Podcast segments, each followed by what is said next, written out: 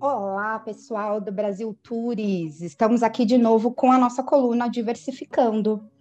Eu não sei se vocês sentiram falta de mim no mês passado. Eu senti falta de estar aqui conversando com vocês em maio. Mas o porquê que eu não estava aqui?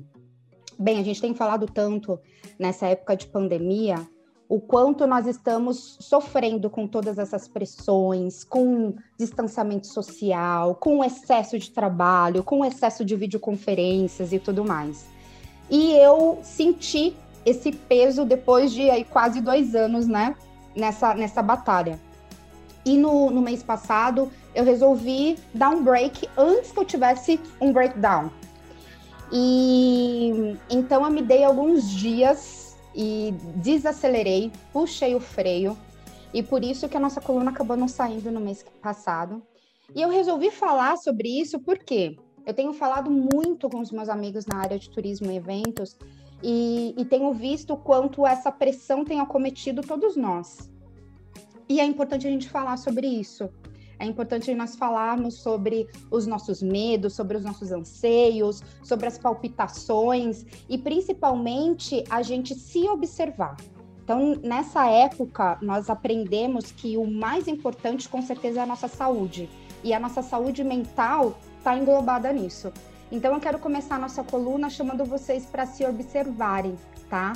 Para, se precisar, puxar o freio sim, se precisar se dar se dar um tempo, porque isso é super importante nessa época. Por isso que eu resolvi compartilhar vocês com vocês o que aconteceu. Bem, mas o bom é que estamos de volta e estamos de volta com um tema assim que eu tô super empolgada para falar sobre. Um tema que é, mexe com o meu coração de verdade, porque nós vamos falar sobre eventos. Então, lá atrás, há muitos anos atrás, eu, quando eu estava pensando em carreira, eu descobri que o que eu queria trabalhar era com eventos. Não sabia como, não sabia a área. Sabia que eu queria eventos internacionais, porque eu me formei em relações internacionais. É, e, e, foi uma paixão. Eu fiz o meu TCC sobre eventos internacionais, então a importância das, dos eventos internacionais para as relações internacionais. Quando eu fui morar fora do país, em Chicago, eu me especializei em Applied Meetings and Convention. Então sempre foi uma área que eu gostei muito. E hoje nós estamos sendo chamados para pensar numa nova forma de fazer eventos, em pensar em, em desconstrução e construção então, nós vamos falar hoje sobre eventos inclusivos. Como de verdade você consegue é, pensar, criar, organizar um evento inclusivo. E para isso, eu chamei duas pessoas que, nossa, eu admiro demais, que eu estou super feliz por terem topado aí é, bater esse papo comigo. Uh, que um é o Rafael uh, da R1. Então, Rafa, entra aí, me fala um oi. Oi, Lu. Tudo bom? Tudo, Vou ler aqui a mini bio do, do, do, Rafa, que assim, era enorme, tive que, que editar, né? Porque, gente, quanta história de vida, quanta história legal, dava vontade de falar tudo, né? Mas o Rafael, Rafa, para mim sua amiga, tá? Considera amiga, sim, porque porque eu não admiro só o, o, o Rafa como, como um, um empreendedor é, que ele é e que a gente conhece, mas admiro também como uma pessoa, como homem. Nós tivemos algumas é, coisas aí no nosso trajeto profissional que me fez admirá-lo muito, pequenas coisinhas que fizeram eu admirá-lo muito como, como pessoa né? E então Rafa, ele é fundador do grupo R1, que é composto pelas empresas R1 Soluções Audiovisuais, a qual tem só 15 anos é, de mercado e é líder no setor, realizando mais de 10 mil eventos por ano. No grupo também tem a TES Cenografia e a 42 Lab, Labs, sendo que com todo o grupo eles conseguem oferecer uma solução completa para todos os eventos de todos os tamanhos. E além disso, ele consegue tempo para ser conselheiro da Alagev e do São Paulo Convention and Visitors Bureau. né? E com toda essa história, ele foi ganhador do Prêmio Caio em 2017 na categoria de é, serviços para eventos. Obrigada, Rafa, pelo tempo, pelo seu tempo. Obrigado, Lu. Obrigado pela oportunidade. Hoje eu estou feliz porque é um tema que eu vou, além de, de, conversar com vocês, eu vou aprender muito também. Então, espero poder contribuir, é, mas tenho certeza que vai ser um papo muito gostoso. Que bom, que bom. E vamos para o segundo convidado. É, o segundo convidado é, é, é, interessante, né? Às vezes a gente acha que existem algumas coisas que são únicas nossa. Então, é, eu achava que eu era a única maluca que sentava em duas cadeiras totalmente diferentes, que era a cadeira de eventos e a cadeira de diversidade e inclusão. Então, eram duas coisas totalmente diferentes. Até que eu participei de um treinamento super legal sobre diversidade e inclusão, fui chamada para participar desse, desse grupo, saí de lá encantada. E daí depois fui num prêmio Caio, algumas semanas depois, e encontro quem? Aquele cara que estava lá naquele treinamento, lá sentadinho na, numa das mesas da frente do prêmio Caio. Ronaldo é, Ferreira, é, é, um desses malucos como eu, que senta em duas cadeiras totalmente diferentes. Ronaldo, fala aí um oi pra gente. Olá, pessoal. Obrigado, viu? Obrigado aí pela oportunidade de bater esse papo, de fazer parte, né, da gente fazer parte de uma rede tão, tão legal, tão ativa. Então, estou muito feliz de estar aqui. E vamos embora.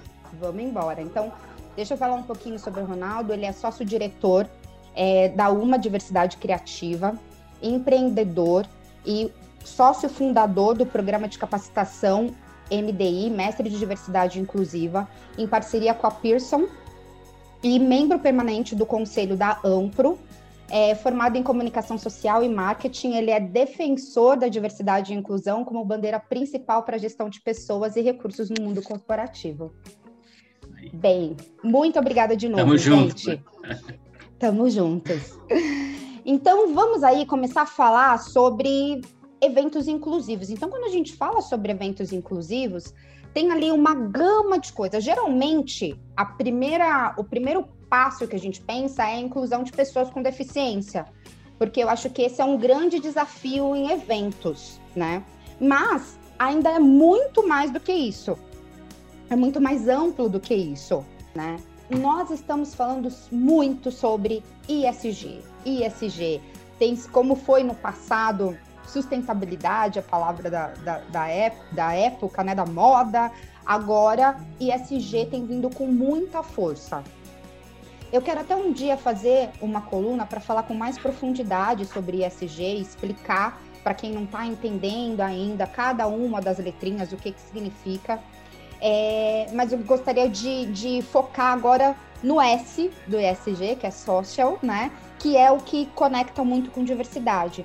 E vocês que já estão por dentro do tema, eu queria saber, vocês acreditam que as empresas de eventos, né, no nosso segmento, se elas vão, por causa do ESG, elas vão se sentir pressionadas, elas vão é, precisar pensar com mais afinco em diversidade depois de, de tudo que a gente tem falado sobre ESG e o que, que vai mudar no mercado? O que, que vocês acham?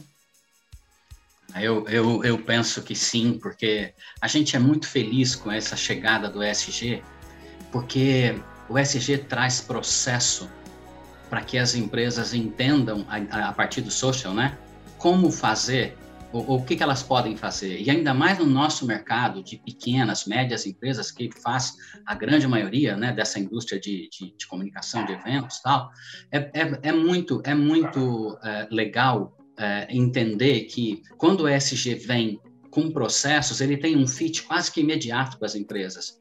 Porque, é, visto pelo que a gente estava falando agora com o Rafael, é, é, difícil, complicado e não natural que as empresas tenham recurso, tempo para falar delas mesmas, né? Porque uma empresa pequena está sempre correndo atrás de, né, vender o almoço para pagar o jantar tal. Então, uh, o SG agora, ele traz uma coisa assim de check que você precisa acompanhar. Então, geralmente, quando a gente começa a falar disso, a gente começa por algumas razões, né?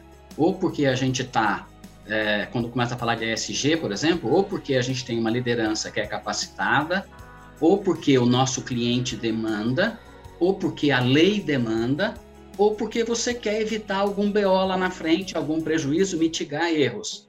Então, com certeza, né, quando o nosso cliente começa a ser é, cobrado por ESG, isso vai chegar em toda a cadeia. E eu estava pensando agora nesse papo nosso que junta agente de uma agência, que significa um pouco cliente também, com o Rafael, que é um fornecedor que faz parte desse tripé, né, dessa cadeia que faz os eventos acontecerem, né? A gente percebe, trabalhando muito com diversidade como a gente trabalha, que os grandes BOs acontecem não é dentro das grandes corporações, né? Geralmente é nesse entorno da cadeia. A gente vê, por exemplo, quando a gente fala de um Carrefour, pô, a gente trabalha com Carrefour, a gente sabe qual sério é o trabalho que o Carrefour faz. Mas de nada aquilo adianta se toda a cadeia não está em sintonia. Porque se a gente tem lá alguém que está fazendo a nossa segurança, ou como você, a, a, gente comentou papos antes, né? E papos de vida, né? O quanto é, é complicado, quer dizer, as áreas de atrito da tua companhia precisam estar protegidas, assim como a, a, o, o CERN ou a liderança, porque senão a gente não consegue fazer com que isso tudo aconteça. Então, isso tudo é uma cadeia. Por exemplo, nós começamos a trabalhar com o Banco Real.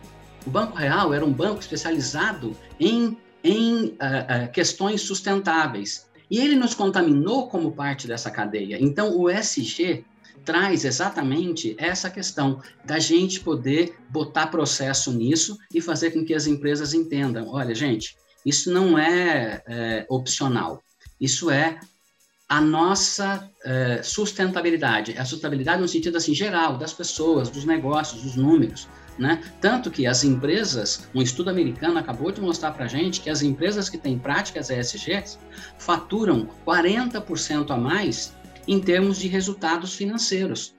Isso acontece porque ela constrói, através das suas ações pertinentes, né, ações que têm a ver com o planeta, com o social, com a governança, né, é, coisas que nós gostamos de consumir, empresas que nós gostamos de trabalhar, então a gente se torna exército dessas empresas. E aí, é claro que elas vão faturar mais, porque a gente passa a propagá-las, né? Uma vez que é, eu, eu tenho a ver com você, puta, que legal essa empresa, quer dizer, é, a gente se torna exército do bem para produtos do bem, né? Então, acho que é fácil entender como é que essas empresas andam faturando mais aí. É isso mesmo, a gente, a gente tira é, o tema de diversidade e inclusão em ações sociais somente, né? Então, muitas vezes quando a gente fala sobre isso, parece assim, puxa, é, uma ação social como, da mesma forma que eu ajudo uma ONG. E não, é inteligência de mercado, né? É, é, é simplesmente para fortalecimento também da tua marca. Então, o SG vai ajudar nisso, né? Com certeza. É, eu queria complementar, uh, eu acho que tem um ponto importante, uh, falando aqui do lado de, de quem também começou pequeno e essa, essa, coisa toda que o Ronaldo falou é verdade, né? Eu acho que o, o empresariado brasileiro, infelizmente, falando de inclusão, né? É, eu acho que precisa um movimento é, sistemático e contínuo, uh, no sentido do aprendizado, uh, a informação precisa chegar. É, tenho acompanhado muito o SG, a gente tem, tem lido muito a respeito, uh, participando de, de, alguns cursos, é, porém o que, que acontece? A primeira forma de, de disseminar isso é o conhecimento, né? Então, infelizmente, é, as coisas é, infelizmente demora para chegar na ponta é, dos fornecedores pequenos, porque realmente é isso, né? O fornecedor, ainda mais agora no ano de pandemia, é, eu tenho certeza aí é, que a nossa cadeia produtiva de eventos, é, ela está um pouco, um pouco não, acho que muito amassada, vamos dizer assim, e para o empresariado investir, é, fico feliz por outro lado que é, o movimento está tá vindo de cima, né? Os clientes, de alguma forma, foi isso que o Ronaldo falou, é, no caso que ele citou do, do, Banco Real, que empurrou, e isso você incorpora, mas eu ainda aqui fica a minha, minha ressalva, é, que quando você abre uma empresa, é, você vai aprendendo muita coisa ali. É, no Brasil é assim, então o empresariado, é, por falta de, de oportunidade, muitos deles acabam abrindo uma empresa, não é por, por vocação ou por desejo. Então, quando ele se vê, ele não teve oportunidade no mercado, ele montou uma empresa.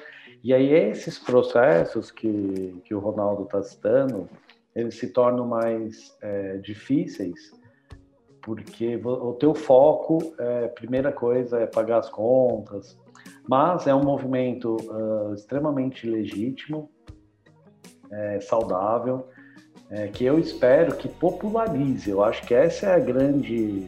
que não vire ferramenta é, de separação entre uma presa e outra. Olha, eu vou escolher quem tem e quem não tem, sabe? O ISO 9000. É, tem que ser um processo, assim como, por exemplo, posso citar aqui a LGPD, é, tem que ser processos é, simples, fáceis, de, de fácil entendimento, é, e muitas vezes o que a gente vê é um complicômetro, né? Então, é, eu acho que a, se, se, as pessoas estiverem genuinamente interessadas nisso, é, o conhecimento tem que vir de forma leve, é, que não apresente é, riscos, né? Medo. É, é, ruim quando as pessoas têm que aprender alguma coisa porque vai estourar um, um pepino ali na frente. Isso deveria ser é, de uma forma simplória, é, de fácil acesso é, para todos. Eu acho que isso seria. Falando de inclusão, é isso, né? Então, eu acho que minha ressalva é, por isso que quando a gente fala de ESG, né, ninguém espera que o empresário do nosso mercado saia por aí neutralizando carbono, ou que a gente saia por aí montando um, uma governança em que a gente sabe que não tem esse recurso. Mas todo mundo espera já que a gente cuide das pessoas, né? que a gente entenda que é a partir de criarmos ambientes seguros para que aquelas pessoas possam ser quem elas são, é que nós vamos chegar a resultados diferentes, que a gente vai somar um monte de coisa legal para fazer acontecer. Agora, isso não precisa esperar, mas eu concordo com você que as pessoas não conversam sobre isso e veem ESG, a gente já assusta com as três letrinhas, traduzidas elas são mais cabeludas ainda, mas quando a gente traz para o nosso negócio, mesmo está dizendo o seguinte, cuida das pessoas, que é o que a gente pode fazer agora, a partir da nossa baia, abraça isso e começa e entra, porque você vai ganhar, todo mundo vai ganhar, e esse jogo ganha-ganha, que a gente começou lá atrás, há 25 anos, né, é cada vez mais uma possibilidade, ainda mais com essa questão da rede, de ampliar tudo. Né? Então, adoro essa coisa que você fala da simplicidade, porque muitas vezes a gente fica com medo de não saber e a gente não vai atrás, não pergunta, né? Mas é muito simples entrar nessa onda legal, né? Não, total. E, e só, só complementando, né? É que o brasileiro tem muito disso, né? A gente adora, por exemplo, palavras em inglês, é, é, é, uma, é, um negócio assim, e depois a gente fala de inclusão. É, é, é meio contraditório às vezes. Por isso que é. reivindicar, promover eventos para falar sobre isso. Eu acho que tá aí, eventos é uma coisa assim, na minha opinião, é uma ferramenta muito incrível para a gente praticar. incluir. É, uhum eu acho que isso, eu aposto em eventos por conta disso. É o futuro, na minha opinião. É. Mesmo porque é os nossos eventos né? é, trabalham muito com imagem, né? E eventos é sempre uma coisa desejada. Então não tem vitrine melhor para a gente mostrar a vida como ela é e deixar as pessoas todas representadas. É um, é um barato que a gente faz aí. Não, total. É, e é muito importante isso que vocês trouxeram dessa desconstrução de que esse papo ISG ou DNI, né, falando aqui de inglês, né, diversidade e inclusão, é coisa para os grandes, é coisa para os gigantes. E não, então é bem isso que vocês falaram, vamos simplificar, né? Então, é, eu, eu, disse que eu quero trazer numa coluna o que é ISG para falar realmente no português claro o que, que é isso. E não é um bicho de sete cabeças né? É algo que nós chegamos agora numa maturidade, mas que já está sendo construído. Né? Falar, ah, nós falamos de sustentabilidade um tempo, nós falamos sobre diversidade e inclusão. Agora, na verdade, é o resultado da junção de tudo isso. Nós falamos muito sobre compliance, sobre ah. governança. Então, no final, o ESG é a junção é de tudo isso. Então, nós já estamos maduros para falar sobre isso, né? Perfeito. Mas muito legal.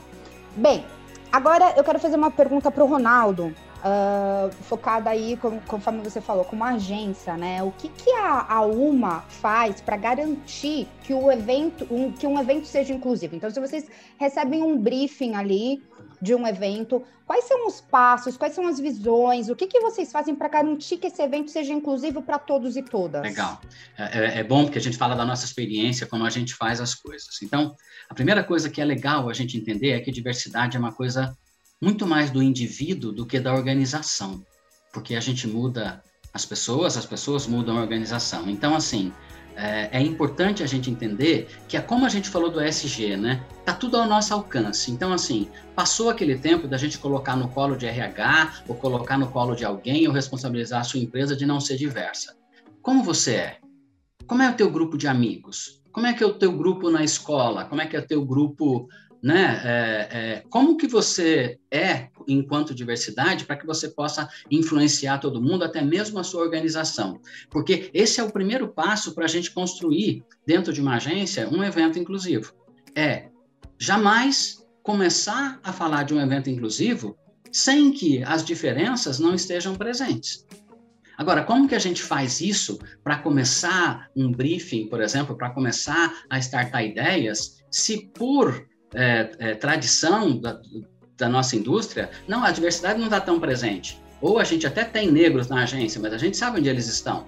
E não estão na mesa que está fazendo a estratégia.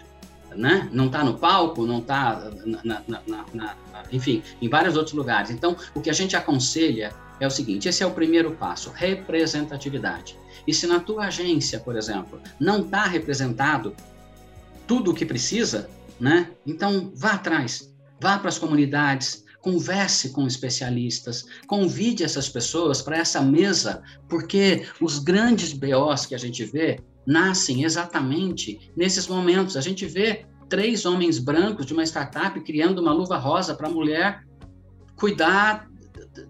Quer dizer, é, desculpa, é, não dá para dar certo se você vai servir as pessoas sem que as pessoas estejam opinando sobre as coisas. Então, eu acho que esse é o primeiro passo, é garantir que você vai começar o um negócio do jeito certo, que é incluindo pessoas diferentes. Se você não tem, contrate, convide. Mas, se você é uma pessoa diversa, se você fez o teu papel enquanto indivíduo de se ligar, de se conectar à diversidade, facilmente você vai ter como agregar pessoas interessantes para te defender, para te proteger ao criar alguma coisa absurda né? E depois, o segundo passo, até anotei aqui uma, uma, uma colinha, é a gente entender, por exemplo, essa questão da comunicação, né? É entender, por exemplo, exatamente qual é o nosso público, o quão diverso ele é, para que a gente garanta que do lado de cá ele esteja representado e para que ele se sinta abraçado quando a gente construir alguma coisa para ele. Então, é claro que se eu vou fazer um evento de diversidade, eu quero tentar entender qual é, assim como eu descobri qual é a diversidade que tinha na UMA, qual é a diversidade que tem, por exemplo, no agronegócio que nós estamos fazendo. A gente vai tentar trazer essa diversidade através das imagens. Então, ter muito cuidado, porque se, se, o meu público no Brasil é diverso, se nós temos um país mais negro que branco, mais mulher do que homem, gente, ainda vemos em eventos painéis compostos só por homens brancos, quer dizer, que fit, né? Esse Tinder seu está completamente sem possibilidade de dar match, porque você está fazendo as coisas né, por, por, por, por, outro ângulo. Então, gente, a partir daí, por exemplo, a, a gente entende que a diversidade, né, uma vez que ela é criada assim, ela vai se espalhando da mesma forma. Então, nos painéis, a gente tem que tomar bastante cuidado com o que a gente quer passar para as pessoas. Então, nos painéis, você tem toda uma diversidade de clientes pequenos, clientes grandes. Veja, a diversidade é uma coisa muito maior do que a gente está falando. Né? Então, eu tenho homens e mulheres, eu tenho negros e brancos, eu tenho LGBTs, eu tenho PCD. E eu não tenho, por exemplo, se eu tiver que convidar a Luane para o meu evento, ela não está lá só para falar de raça, Porque senão fica aquela coisa, né? Você, enquanto mulher negra, não, você, enquanto mulher, ou você, enquanto participante desse negócio, qual é a tua opinião? Né? O que, que a gente tem que fazer? Então, eu acho que isso, isso é, um, é, uma, é uma questão interessante é, e precisa ser feita. Aí, em seguida, né, que a gente garante que a gente tem tudo isso, é cuidar para que os nossos fornecedores, né, sejam contaminados por isso tudo, porque o fornecedor no nosso setor, infelizmente, né, é, é, é, é eu, eu, faço parte da Amplo, então eu posso dizer isso de cadeira, eu sei como essa é uma, é uma categoria bastante judiada, né? Porque a gente chega lá muitas vezes com números prontos e ele tem que se virar a fazer. Se a gente leva aquele fornecedor que tem iniciativa sustentável, mas é mais caro, o cliente de jeito nenhum vai querer, porque no final o cliente é sustentável, mas até a página 3, depois a gente tem que começar de novo esse discurso, então assim, mas pelo menos dentro daquilo do social que nós falamos, né? Pelo menos o meu fornecedor precisa estar bem esclarecido de como é incluir e receber as pessoas. E geralmente é esse fornecedor que está recebendo as pessoas na recepção, que está no back, que está fazendo a segurança, que está atrás de um palco. Né? É, então, é exatamente aqueles atritos que acontecem que precisa mostrar contundência, coerência, senão não vai ser assim. Né? Porque se a gente age dessa forma, organicamente o evento vai se desenhando porque a gente já foi protegido com esses passos anteriores, entendeu? E depois, terminando o evento, o que a gente tem que garantir é melhoria contínua, quer dizer, aquilo que eu prometi ali no palco, o que eu descobri ali no palco, o que eu fui informado com todo mundo junto, precisa virar processo. ESG, entendeu? A pega lá, tem tudo colocado, né? Então a gente tem que fazer com que as coisas aconteçam. E assim, naturalmente, a gente vai virando isso, né? E eu digo naturalmente porque em nenhum momento a gente falou aqui, eu preciso uma linha no orçamento para botar diversidade e incluir as pessoas. Não estamos falando disso, né? Nós estamos falando é da nossa preparação e da nossa vontade de verdade em incluir as diferenças. Então é por isso que eu vou voltar ao começo da resposta. Isso começa com você. Passou a hora da gente ficar botando culpa, dizer, ah, ele é em recursos humanos, eu nunca consigo um candidato assim para minha empresa, eu não consigo fazer nada. Consegue, você consegue fazer um monte de coisa. Por quê? Como a gente falou com o Rafael no começo, quando a gente começa a ter informação, puta, eu, eu tenho informação, eu quero fazer isso. Eu, isso combina comigo, mas eu preciso né, me interar, quer dizer, com uma rede dessa que nós temos, com a possibilidade que eu tenho na Netflix, na Amazon, na Globo, de ver coisas diversas para me preparar, para eu poder entender como é que é essa vida, é sair da minha bolha, né? Então, assim, isso tudo faz uma agência, né? As pessoas diversas de uma agência faz uma agência criar coisas diversas, mas você tem que querer, né? É isso mesmo, é, é, é, é amplo, né? A, a, essa, eu garanto que essa resposta aí dava para ir ainda muito mais coisas, que não é uma ação só, né? São um monte de coisas, né? Um mas, monte de coisas. Mas isso tudo nasce lá no comecinho, se você garantir que, que as diferenças estejam presentes.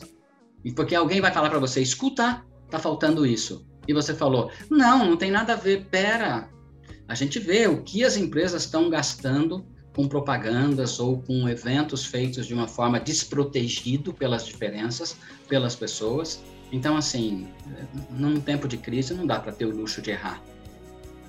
É, não, eu vou dar, um, vou dar um exemplo de um evento que eu fui, que foi extremamente constrangedor, que um dos, dos homenageados do evento era uma premiação.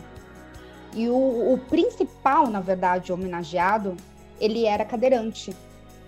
E quando chamaram o nome dele, ups, não tinha rampa para ele subir no palco.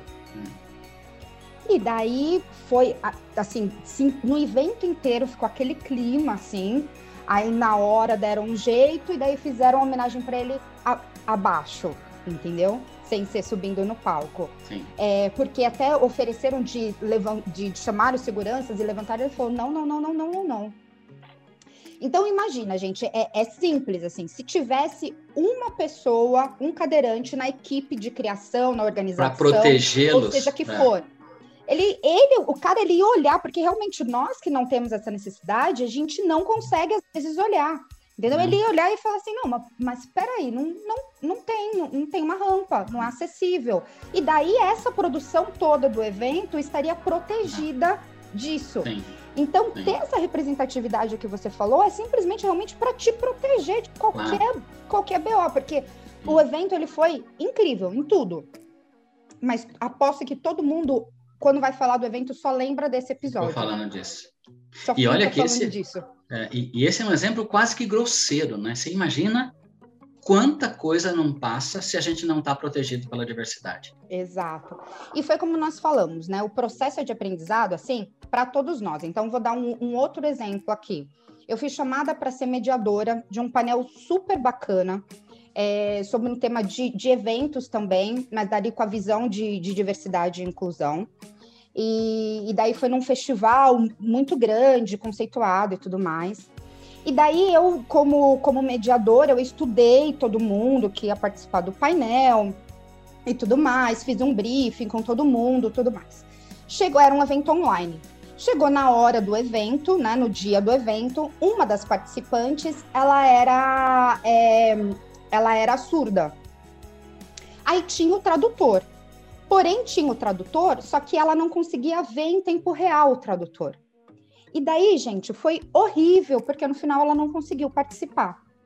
Eu me senti muito mal, como uma especialista em diversidade e inclusão, de não ter me assegurado com a organização se as ferramentas utilizadas iriam ser inclusivas realmente para ela ou não. Entendeu? Então, mas por que isso? Porque eu não tenho nenhum, nenhuma deficiência auditiva, então eu não cheguei a pensar nisso. Então, é super importante essa representatividade, porque as pessoas elas vão te trazer é, um, uma temática que você não iria pensar. Então, essa é a é... soma. Exato, por isso que é estratégico. E daí eu vou fazer o gancho, então, da minha próxima pergunta é, para o Rafael, né? Então, é, nós, é, nós sabemos que agora com, com esse, esse novo cenário, os eventos é, online, os eventos híbridos ganharam força. E uhum. quando voltarmos à normalidade aqui, né, ou normalidade, ou voltarmos a, ao presencial, é, nós acreditamos que muita coisa vai mudar, porém não significa que os eventos vão acabar. Não, é, nós entendemos que é uma ferramenta que ainda continua sendo muito usada.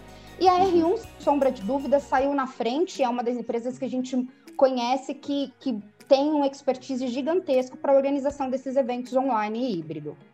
E daí, ver aí quais são as ferramentas que a gente precisa pensar para realmente para que esse evento seja inclusivo. Por quê? Não vamos esquecer, aqui pensando em inclusão, quando a gente fala de pessoas com deficiência, não vamos esquecer que, segundo o censo de 2010, 23,9% da população brasileira tem algum tipo de, de, de deficiência. Então, nós, porque às vezes a gente, o nosso cérebro associativo, como por causa das cotas a gente fala 5% ou 5%, muitas pessoas acham que é só 5% da população. Não.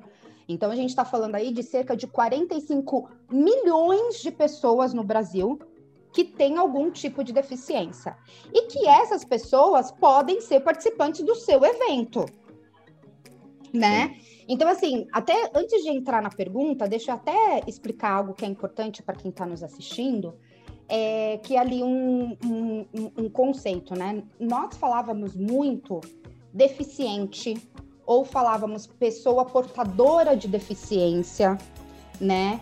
É, e eu gostaria de, de, de, falar que, segundo a, a, uma convenção das Nações Unidas, é, saiu que o termo certo é nós falarmos pessoa com deficiência. Por quê? Eu estou humanizando a pessoa, né? Ela ser uma pessoa vem primeiro e a deficiência é uma condição que vem depois. Quando eu falo deficiente, eu estou é, minimizando ou diminuindo aquela pessoa somente a deficiência dela. Então, só um aprendizado aqui para a gente tirar do nosso vocabulário, né? deficiente, pessoa portadora de deficiência, porque ela não porta deficiência ali. Então, são pessoas é, com deficiência, tá? E essa deficiência, ela pode ser, assim, ampla. Então, pode ser uma deficiência auditiva, física, intelectual, múltipla. Não podemos esquecer que pode acontecer, assim, de amanhã a gente está atravessando a rua, é, uma moto pegar e simplesmente você ficar paraplégico. Você perdeu toda a sua capacidade cognitiva de criação e, e, e profissional por causa disso? Não. Mas para a sociedade, a gente acredita que sim. Então a gente acaba invisibilizando muito as pessoas com deficiência. E é importante falar que nem todas nascem com deficiência. Bem, é, é, aprendizado dado aqui quanto a isso, que é uma desconstrução grande ali. É, quando a gente para para pensar, gente, nós somos muito capacitistas, né? Que capacitista é, o, é, o, é o, o termo de preconceito com pessoas com deficiência. E, de novo, é uma desconstrução. Eu, por exemplo, eu fui há pouco tempo corrigida, e agradeço muito, por uma cliente que eu falava muito a expressão, nossa, que mancada. Nossa, não, que mancada. Ela virou para mim e falou assim, Lu, é, eu sou manca. E para mim é horrível essa expressão. Então, olha, olha como é aprender o tempo inteiro, sabe? Agora, toda vez que eu falo que mancada, eu falo que. Aí eu falo, nossa, que, que erro, que, sabe, assim, tento não utilizar mais essa expressão. Uma outra que a gente fala muito no corporativo é, puxa, não tenho braço aqui para fazer isso, né? Não tenho braço, tal, tarará. Aí já ouvi também da Letícia Santana, né, falar assim, puxa, uma pessoa que tem a deficiência no, no braço, o que, que ela sente quando ela ouve isso? Aí você fala, cara, nunca parei para pensar nisso. Sim. E é isso, nós nunca paramos para pensar nas pessoas com deficiência. E os eventos, os eventos online, eles precisam saber muito como realmente incluir essas pessoas. Então, uhum. eu Rafa, de que você desse uma aula para gente de quais são as ferramentas que existem no mercado hoje que pensam em inclusão quando a gente pensa num evento online. Sim. Bom, o tema, obviamente, ele é extremamente complexo. É, eu acho que juntando tudo isso, né? Então, os eventos que vocês é, já deram, tá claro que falta, em, em alguns casos, atenção ali, né? A debruçar de fato no que está acontecendo, entender briefing, etc, etc. É, no final das contas, é, a sensibilidade é o ponto é, forte para qualquer construção é, que, que você vai fazer. E o bacana do evento online é, que nós pudermos, é, pudermos é, ser protagonistas de alguma coisa. Pela primeira vez, a gente saiu né, do, do, do, do fator ali recebo demanda e executo, a gente pode capitanear alguma coisa. E foi um baita de um aprendizado para nós também, porque a gente errou também em muitos casos, né? Então, é, ah, tá bom, a gente vai fazer um evento online, que o evento online por si só, ele já foi bastante inclusivo, né, no, no, no, ponto de vista de mobilidade e etc, né? Eu, eu tenho cases dentro da, da, da R1, esse para mim eu tenho levado muito é, como exemplo, um cliente que fazia. Ele, ele tem 3 mil funcionários e ele fazia esse evento para 600 pessoas e gastava 15 milhões de reais com esse evento. Então, uma convenção de vendas é onde eles investem muito.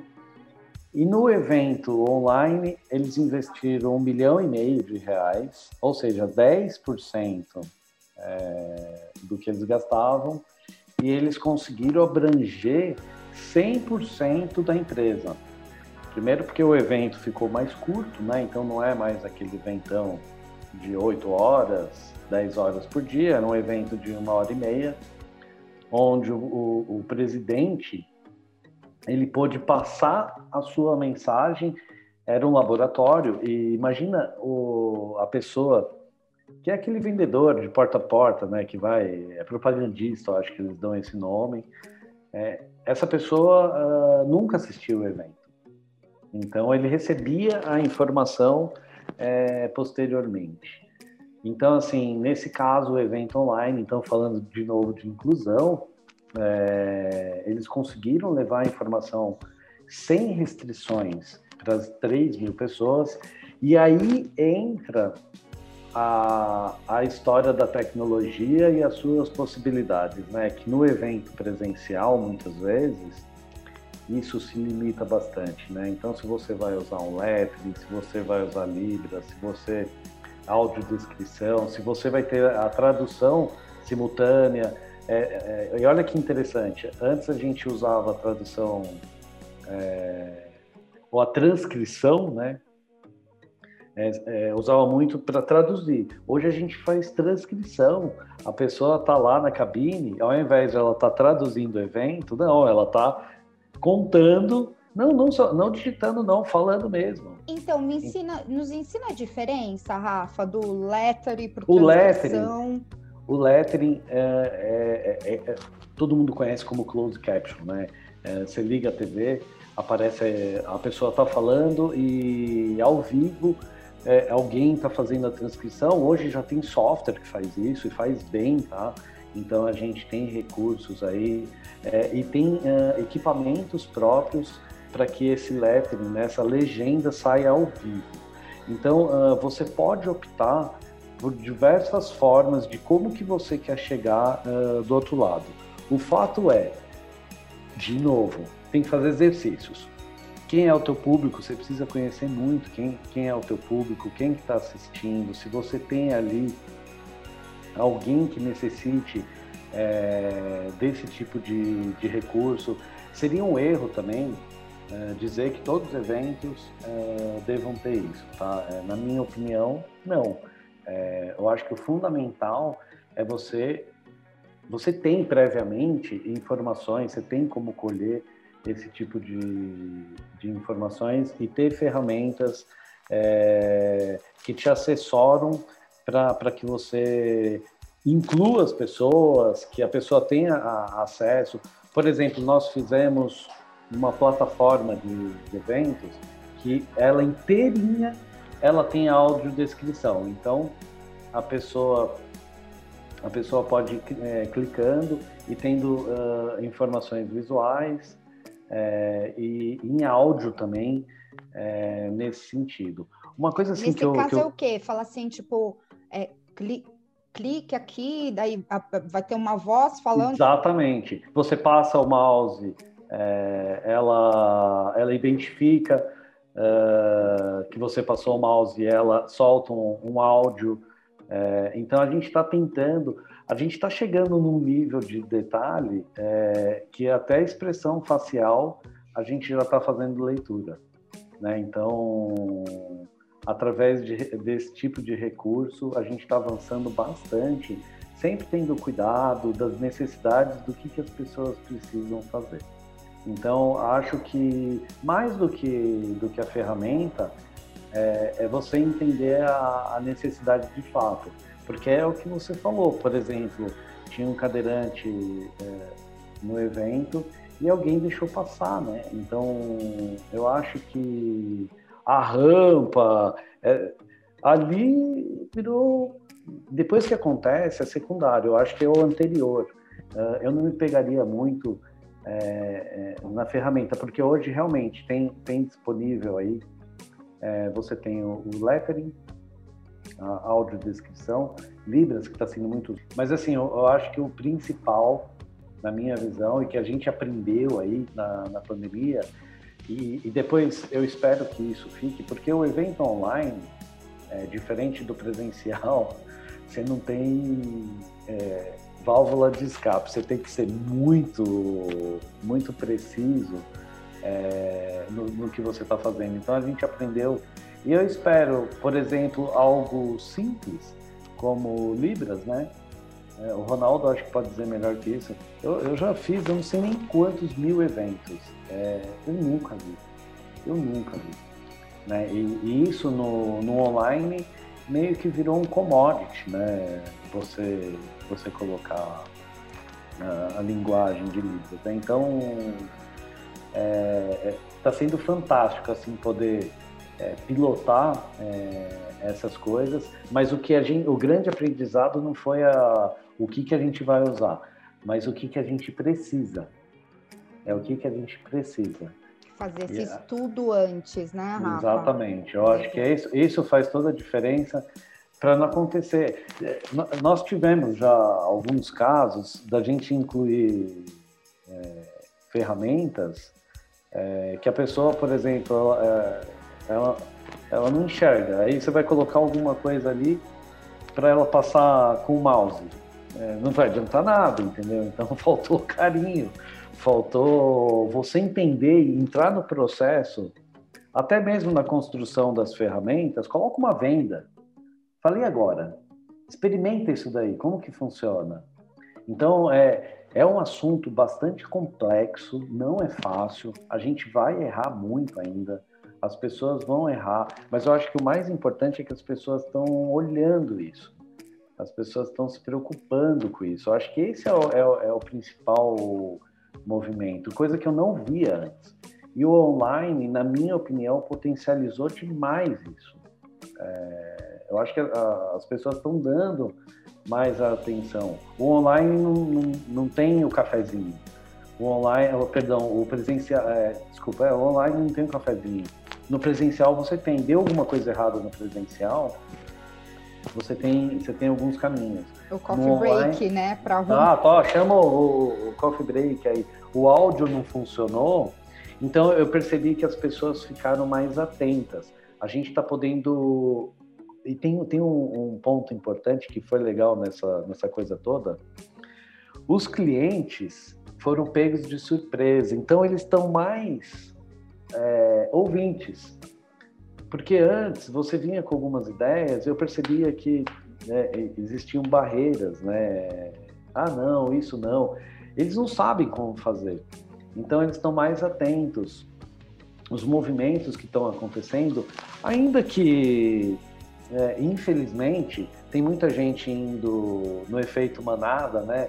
Um faz, aí todo mundo faz, ainda que seja assim, é, tá acontecendo é, esse movimento. Então, as pessoas estão dando mais atenção, porque está ficando, fica, a exposição é muito grande. Outra coisa, né? O online, diferente do presencial, o online ele expõe muito.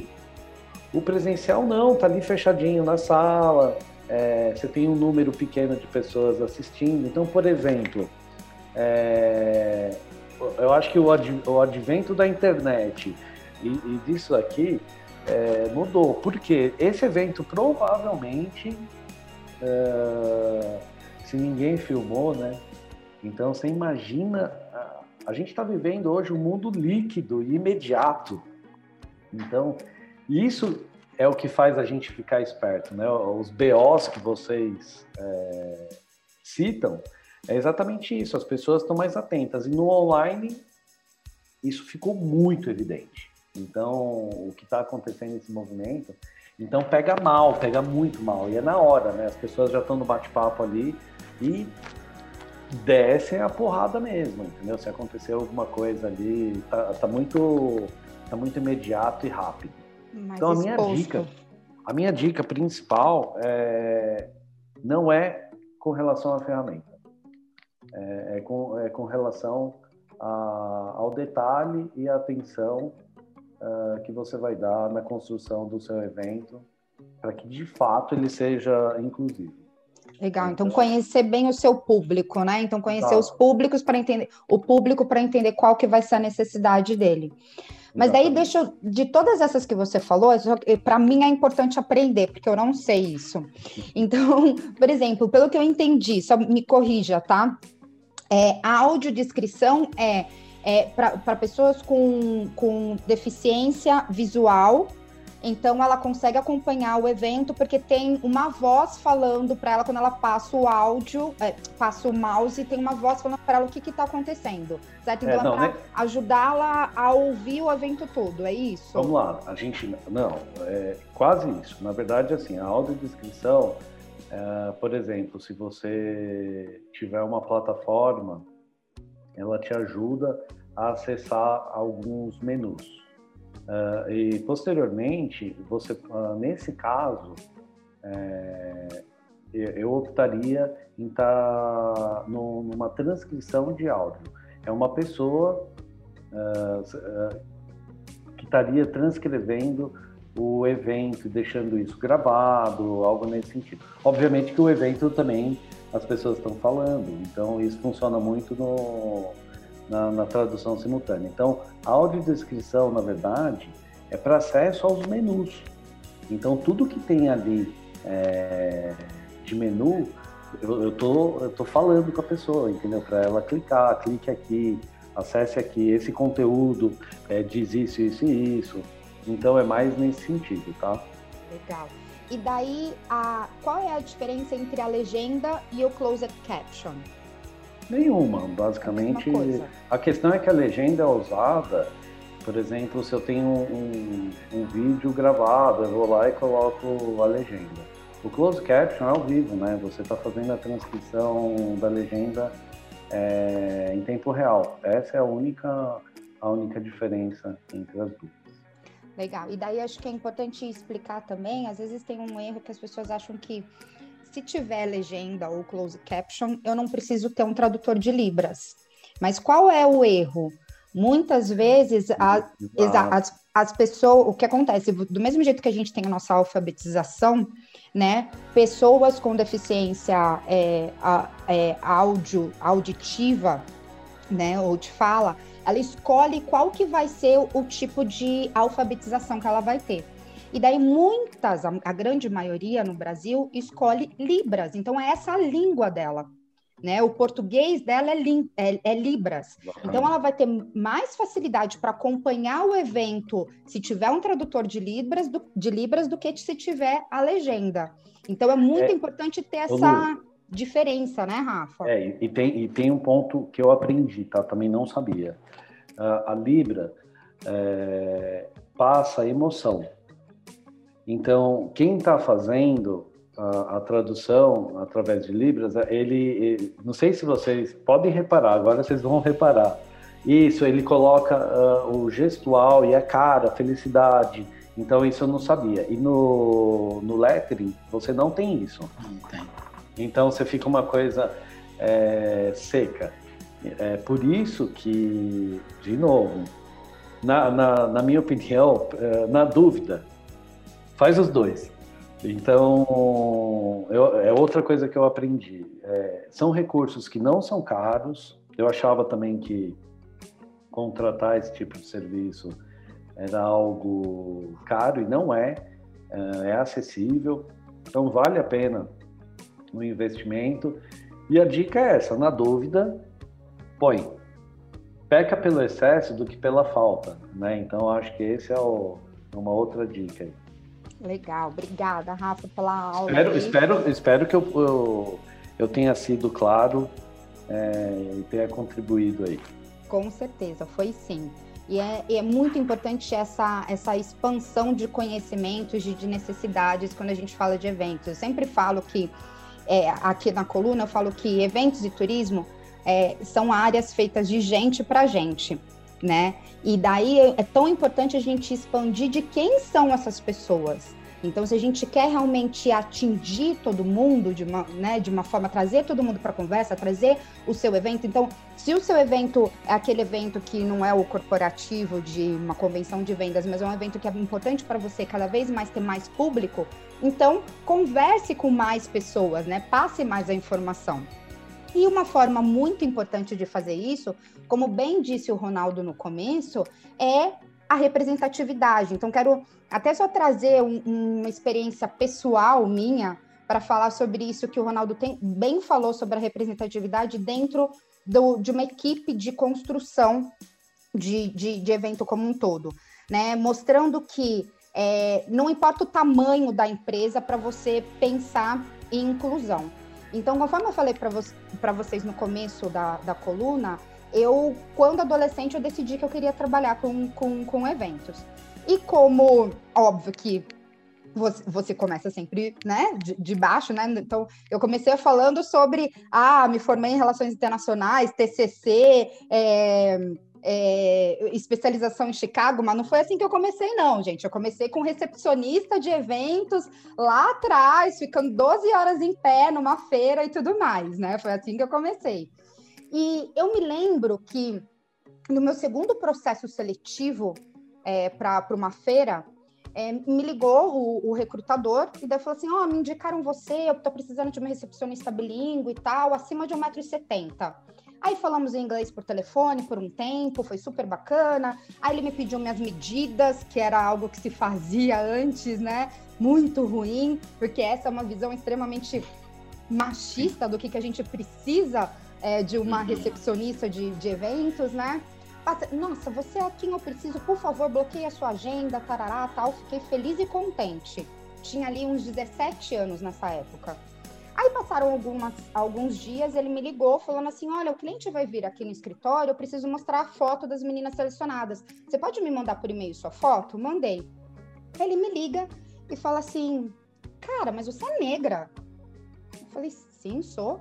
Mas você não me falou pé da vida. Aí eu falei, mas em nenhum momento você me perguntou. Você falou que você precisava de uma menina acima de 1,70m bilíngue. Você não falou cara ruiva, loira. Não, mas quando é assim tem que falar, né? Que absurdo. Com que cara que agora eu vou mostrar pro meu cliente você?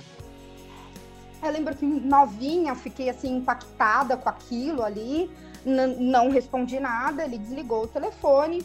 Depois de algumas horas ele me ligou falando assim: "Ah, não, o cliente nem ligou. Vamos continuar, você vai sim". Então, imagina o que, que isso impacta, primeiro, numa profissional que está entrando na, na, na, área de eventos, que sonha com isso, né? E segundo, nos tipos de processo seletivo que ele faz para eventos, né? Qual é a mentalidade, o mindset que ele tem para contratar as pessoas para trabalhar com ele. Então, isso existe muito ainda na nossa área. Eu lembro que quando eu comecei a ir para eventos internacionais, né, IMEX, IBTM, é, e Barcelona e tudo mais, uma coisa que me chamou muita atenção é como você vê muitos recepcionistas de terceira idade. Você vê um monte de cabelo branco lá. Coisa que a gente não vê aqui no Brasil, né? Quanto mais nova, melhor. Uhum. Então, por quê? Qual é, qual é o pensamento? Pessoas da terceira idade, elas sabem receber, tá ali com, com, com, com um sorriso e tudo mais, tal. Então, é inclusão de verdade. Então, é super importante, gente, essa representatividade para que con consiga realmente representar em tudo, tudo isso daqui que nós estamos falando. Vão ser pessoas que elas vão trazer visões que vocês não vão, que a gente não vai ter, né? Então, esse, esse é um. Quando, quando o Rafa falou assim, puxa, coloca a venda para ver se está funcionando a audiodescrição. Às vezes não, chama uma pessoa com, com deficiência é, visual para te dar esse feedback. Você está ali ajudando também, contratando uma pessoa, né? Então é, é, é super importante isso. Bem, vou para a última pergunta. Sempre aqui o desafio, agora que eu não tenho mais o Paulo Amorim para pegar no meu pé, para ficar falando que é para cortar, eu vou falando, gente. Não para é. mais, e já demos uma hora de bate-papo. Então, eu vou para a última pergunta agora, é, que, que eu gostaria de direcionar para vocês dois, que é qual o recado que vocês dão para a liderança do nosso mercado, tá? É, quanto à diversidade e inclusão, quanto quando, quando eu falo nosso mercado é de eventos mesmo, né? É, é, o, o, líder da pequena empresa, da média empresa, né, da grande empresa, qual o recado que vocês dão para esse líder, para essa líder? Legal. Posso começar? À vontade, por favor. Bom, primeiro que para você ser inclusivo, eu acho que você tem que ter respeito, muito respeito, muita humildade é, para poder entender que, que a gente está nesse mundo aqui aprendendo, de fato. Né? Então, é, o, que eu, o que eu noto aí no, no mercado, o que a gente tem que quebrar, principalmente em eventos, as panelinhas. Né? Então, as associações elas elas têm que ser de fato é, associativas, né? Então eu acho que é, essas associações de classe, eu acho que isso voltada para o nosso setor, é, precisam também aprender a lidar com isso, porque nós somos uh, ali é um lugar bem bacana de, de discussão e uma oportunidade muito grande. E para os empresários, eu acho que é estar com a mente aberta, é, não ter medo é, de errar, porque a gente vai errar sim.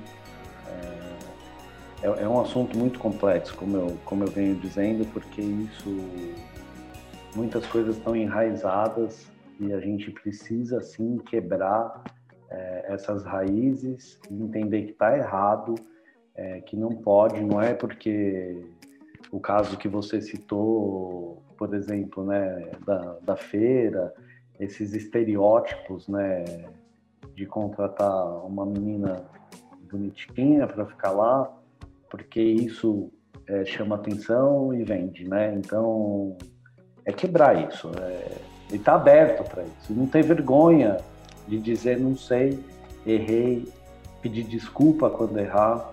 É, eu não tenho dúvida que provavelmente eu já tenha é, cometido equívocos e estou aberto ao novo. Eu acho que está aberto ao novo, gente. Eu acho que isso é, é fundamental, sem restrições, ter a mente aberta. Eu acho que essa seria a minha, a minha principal é, reivindicação e dica aí. E estou fazendo isso para mim, tá? Porque diariamente é, aprendo com os meus filhos, é, outra geração, outra cabeça. É, e é o que você falou, se policiar, é, desde pequenas brincadeiras, né? Ah, foi brincadeira, é verdade. É, mas entender que isso é, machuca alguém. Ter respeito. No final, no final das contas, gente, se você pegar assim a palavra respeito, é, é a palavra-chave para tudo isso. É isso. Beleza. E sabe, como, como especialista, eu, eu garanto a você, e agora falando com esse líder mesmo, uh, esse ou essa, né? É, é fundamental a gente entender que nós fomos criados dentro de uma estrutura completamente diferente dessa que a gente quer viver. Então, assim, o primeiro conselho que a gente dá é o líder precisa se preparar. Por exemplo, nosso programa de capacitação, de capacitação MDI, é um programa desse que a gente faz em conjunto com a Pearson, especializado na educação de adulto, que adulto é assim, né? Gosta de aprender com vídeos de no máximo cinco minutos e depois, se ele se interessar pelo assunto, com autonomia ele vai atrás. Então, foi todo feito um programa assim, mas não tem só o MDI, tem outros também. Mas o importante é, a gente precisa entender e aprender a desconstruir as coisas. Existe uma realidade existe a realidade que nós vivemos. Existe um, um, pensamento e a realidade. A gente tem que fazer essas coisas se, se, se, se juntarem. E o líder tem total eh, condições de fazer, porque o líder consegue dar, principalmente, tempo para que o colaborador possa falar, ter esse tipo de diálogo. Isso aqui muda muito a, partir desse momento que a gente se permite ser humano e dizer da nossa fragilidade, ou dizer da nossa dúvida, ou, ou, ou eu poder chegar para a Luane e falar o seguinte: escuta, eu posso falar preto ou falo negra? Sabe? É isso que tem que acontecer. Como você, como eu te chamo? Se a gente não tiver espaço ou não tiver conexões diferentes, eu não posso fazer esse tipo de pergunta tão simples e direta. Né? Então, o líder dá tempo, o líder dá algum investimento, porque embora a gente diga, e repito, a abundância de falar disso, é, é, ela, ela, ela bebe muito mais nessas diferenças do que propriamente em dinheiro, mas precisa ter algum investimento, porque a gente tem que prestigiar né? Como a gente acabou de falar agora, se você quer fazer é, um teste se aquele negócio está certo ou não para um PCD, Contrate um PCD se você não tem, porque você está movimentando esse mercado, está sendo nobre né, no sentido de fazer isso. Isso é inclusão, é contratação, é a inclusão final que a gente quer. Né? E depois, o líder tem que dar exemplo. Né? Você mesmo falou de uma coisa muito legal, que são poucas coisas que eu consigo ver de legal no governo que nós temos. Mas você deu um exemplo de quando o governo age certo, ele faz a gente espelhar. Então, assim, é, a gente fica revoltado, né? Porque quanta coisa boa a liderança não pode trazer. Então, esse é um exemplo claro. Mas, uma vez que você tem essa preparação, porque você não vai sair por aí falando coisas como uh, se, uh, uh, alguém normal. Se você quer de verdade fazer, você vai tentar se especializar nisso, né? E aí, uma vez que você faça isso, a gente sempre dá o seguinte conselho: crie os comitês de diversidade e apoie esses comitês amplifique a voz deles, porque não adianta a gente ficar também criando rodas quando já existem movimentos dentro de corporações, mesmo de empresas pequenas, em que um comitê pode ser aquele, aquela ferramenta de autonomia da empresa. Se ela mantém um comitê de diversidade forte dentro da empresa, ela está a todo momento protegida. É isso que a gente quer, né? E aí, a gente sempre tem uma questão que quando um líder acaba um programa como esse MDI, ele sempre diz para a gente, e aí, quais são os próximos passos? Vamos lembrar do, do, do ESG, né? ESG, qual, qual é o processo que eu preciso garantir como líder para que a minha empresa avance, para que não seja apenas uma palestra ou coisa assim, né? Então a gente sempre recomenda, até anotei aqui, né? Primeiro, um líder precisa garantir que o ambiente seja seguro para todo mundo. Então, como é que a gente é, é, garante que o ambiente seja seguro? É fazendo com que a diversidade esteja presente. Se ela não está presente né, todo dia, ela está presente contratada, ela está presente através de experiências, até que a gente consiga fazer testezinho de pescoço na nossa área e perceba que não tem diversidade e que a gente vai encontrar formas de preencher aquela diversidade quando acontecer, porque a gente foi entender como funciona e passa a ajudar. Né? Outra coisa que a gente é, entende, por exemplo, é que quando a gente faz é, é, percebe essa ausência de diversidade, a gente está pronto para começar a destampar as coisas e, e, entender qual é a diversidade que a gente tem dentro da empresa. Porque muitas vezes a, a diversidade está lá, porque o Brasil é diverso, gente, não adianta. Mesmo que a gente queira, a gente não, cons não consegue. Então, assim, deixa fluir, destampa as coisas, traz para a conversa, inclui, e aí você tem já essa, essa, essa questão toda é, é, de somar diferença a partir que você ouça elas, né? A gente também tem uma coisa que, assim, é, buscar sempre referências no mercado. Você tem uma coisa abundante também da diversidade, é que ninguém aprende diversidade ou tem bons cases, como o da Luane, por exemplo, para guardar para si. Isso não é informação estratégica de mercado, isso é informação estratégica de vida, entendeu? A diversidade é vida, então ninguém quer esconder isso. Então, assim, de novo, não bata a cabeça, porque se você não tem algumas coisas, vai buscar, né? Ah, outra coisa é, é, importante do processo também é a questão de mensurar, né? Uma vez a própria Luane mesmo, num, num embate que a gente teve, né, que eu dizia que existem empresas, né, que não gostam de colocar meta para a diversidade, porque meta é uma coisa que a gente cumpre. Se a empresa é muito bacana, ela vai cumprir meta. Mas a nem sempre cumprir meta quer dizer que você tem crença naquilo que você fez, né? naquele número. E a Luane disse: não, Ronaldo.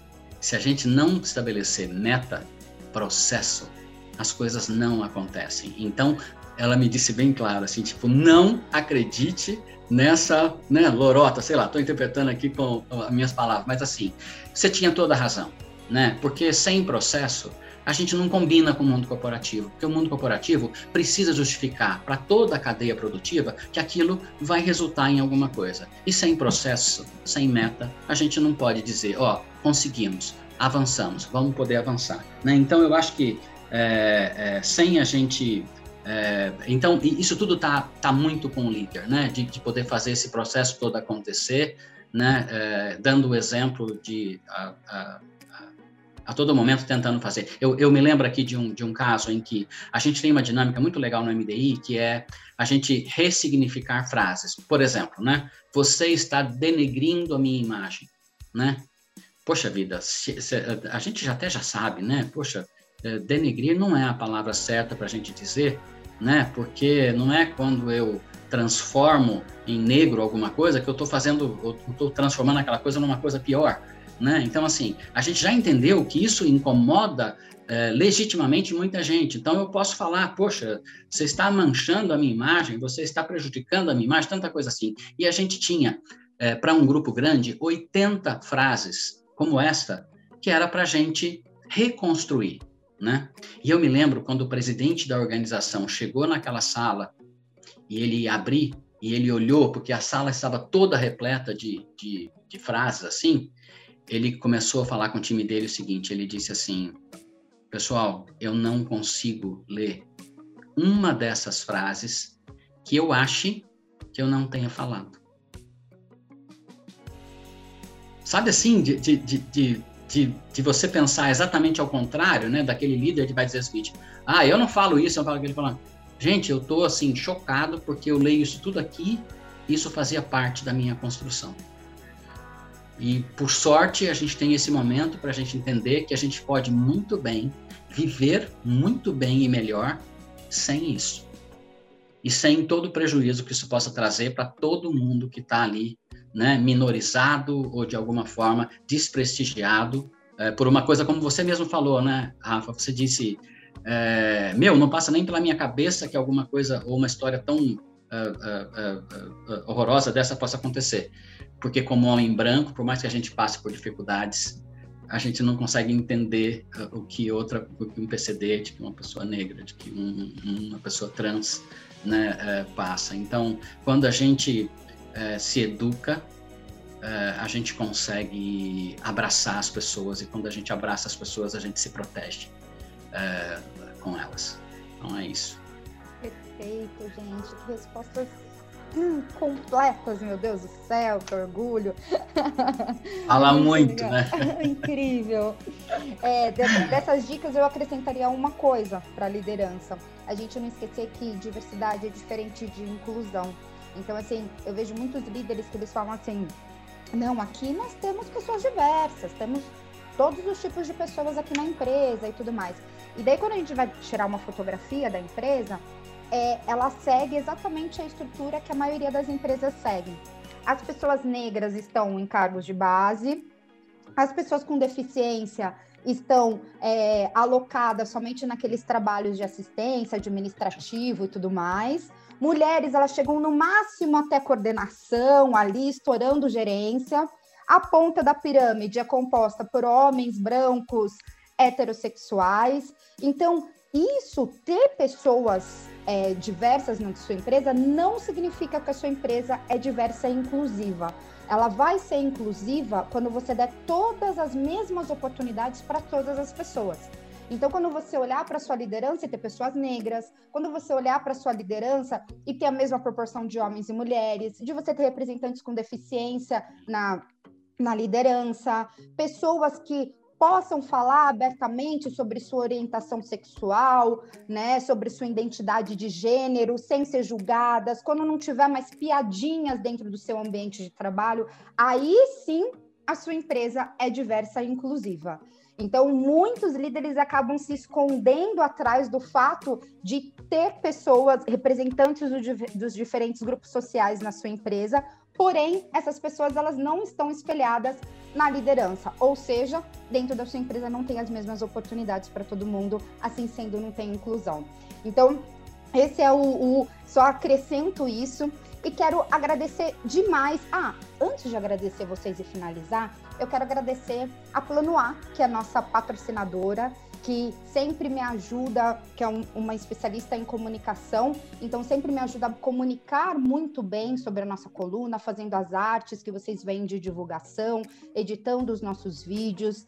Então, a Plano A é uma empresa que ajuda pequenas, médias, grandes empresas a como se comunicar da melhor forma e atingir os seus públicos, com foco, é claro, no nosso mercado de, de turismo e eventos, tá? E agora eu quero agradecer cada um de vocês pelo tempo de vocês. Muito Essa. obrigada. Sei que nós estouramos super no, no planejamento, mas eu acho que foi super rico aqui. Todos nós aprendemos muito. Eu aprendi muito com vocês. Então, obrigada, Ronaldo. Obrigada, Rafael, de verdade. Obrigado. Legal. Obrigado, Lu. Agradeço pela tarde. juntos. Pela, pela, pelo aprendizado. Foi incrível. Que bom, Muito legal mesmo. Obrigado. Obrigado. Então tá bom. Nos vemos, gente, na próxima coluna. Sempre a coluna sai na última terça-feira do mês, tá bom? Um abraço.